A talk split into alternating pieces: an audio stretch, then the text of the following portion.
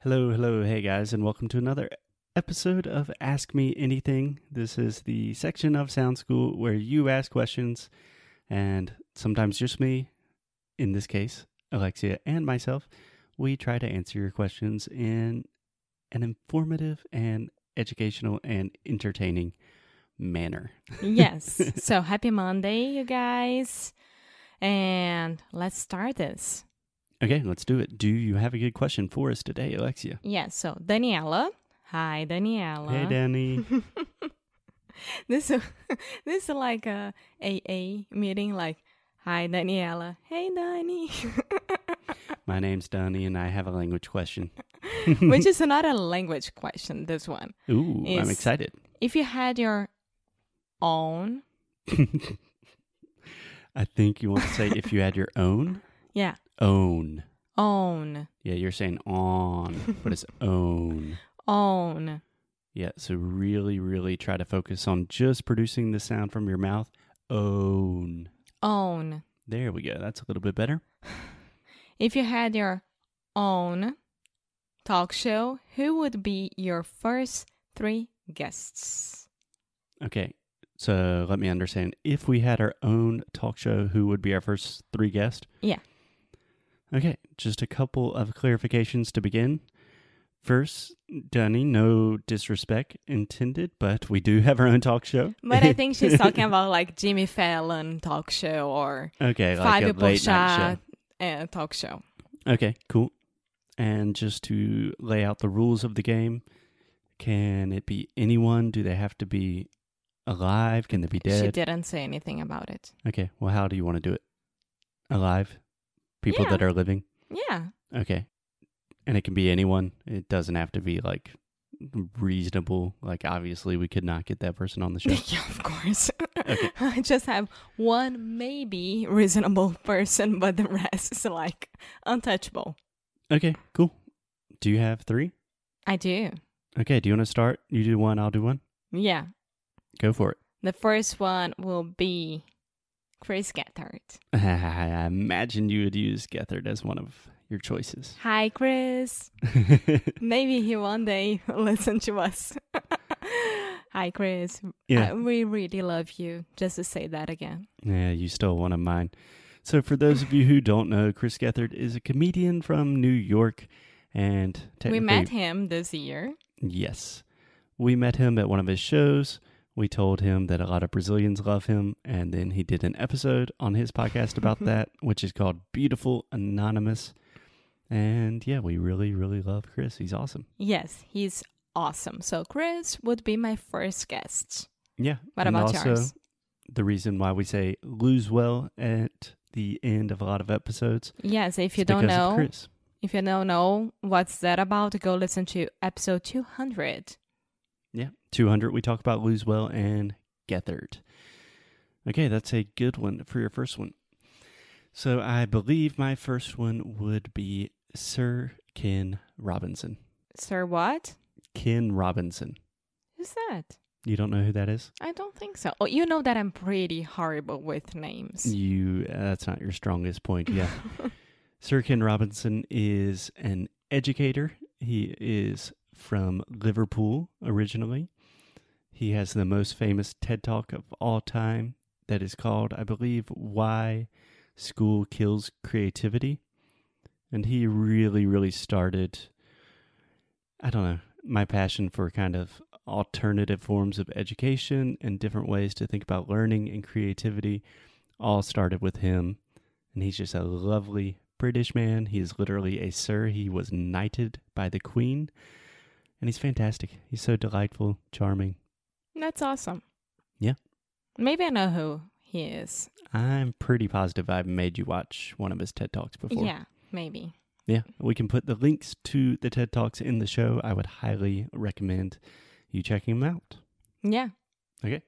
You got Okay. another one? Yes. So, my second one I'm pretty sure that I would be crying from the beginning to the end and I wouldn't interview him at all.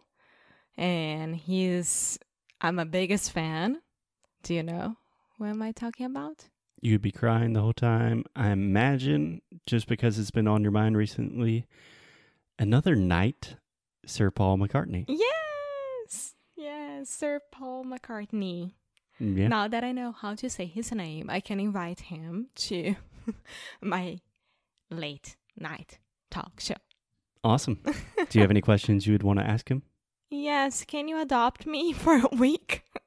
Let me stay with you. Just okay. Just for a follow week. you around. Nice. Nice. That's a good one. yeah. Cool. You, second one? Yeah, so I thought of this one, and you're probably not going to like it, but I think it would be fascinating. And I think that would be Rick Rubin. Who's Rick Rubin? I recently forced you to watch a Showtime series about him called Shangri La. Oh my god. Rick Rubin is perhaps the most famous living record producer. He has No, I- produced He's amazing. everything. And he's a very strange man, but he's a musical genius and he's like kind of like a Zen monk type But- figure. No problem at all about him. The problem is about the, the documentary. Yeah. Yeah, but It- I it think was he would really have weird. a lot of fascinating things to say, not only about music, but just about life and meditations. I- I think he'd be a good guest, an interesting one, at least. Yeah. Okay, do you have a third? Yes, I do. And my last one would be David Letterman. Ooh, Yes. having Letterman, having the ultimate talk show host on your show. Interesting. I think that nowadays that he's back and he's a little bit more calm and he really listens to people and I think that it would be nice to have him next to me just to like, okay, Alex, you're not doing this right. You need to do this. and just start talking to him about his stories because he has a lot of stories and he loves about he loves knowing everything about the other person as well. So Yeah, he's a brilliant interviewer, a an intensely fascinating guy. That's a good choice. yes, I know. Thank you. Okay, for you my were last one, expecting that. I was expecting you to say Trevor Noah, honestly. Yes, I thought about him, and then I was like, no. But if I had the only three options, I would have to go with Letterman. Yeah. So on my last one, I kind of I'm in between two people and it depends on what we're going for. If we were really going for like hitting it big and getting really famous or if it was just me personally wanting to talk to someone. Okay, give me you personally. Me personally, this is a very selfish one, I think, but perhaps the tallest man on earth. I knew it. It's a Swedish singer songwriter. His real name is Christian Madison. He's very, very shy. He does not give a lot of interviews, but I would love to sit down and talk to him.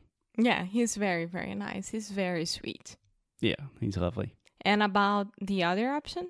If we had to get really famous and just another, uh, you know, it would be a big one to have on the show President Barack Obama. Okay, so we would have Chris, Rick Rubin, Rick Rubin, Sir Ken Robinson, Sir Paul McCartney, two nights on the show, a former president of the United David States. Letterman, a Swedish musician, Barack Obama, and that's it. I think that'd be a good start. Yes, I think that's awesome. But only man. It's interesting.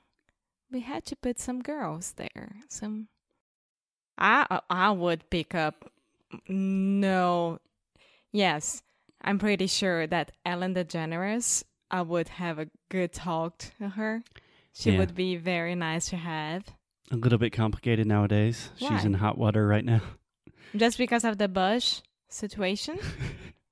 Yeah. Ah, it's ridiculous. Yeah, we don't they need to can be focus on friends that. with anyone. It just need to respect each other, and that's it. if I had to choose a female, I think my first instinct would be to go to probably Malala.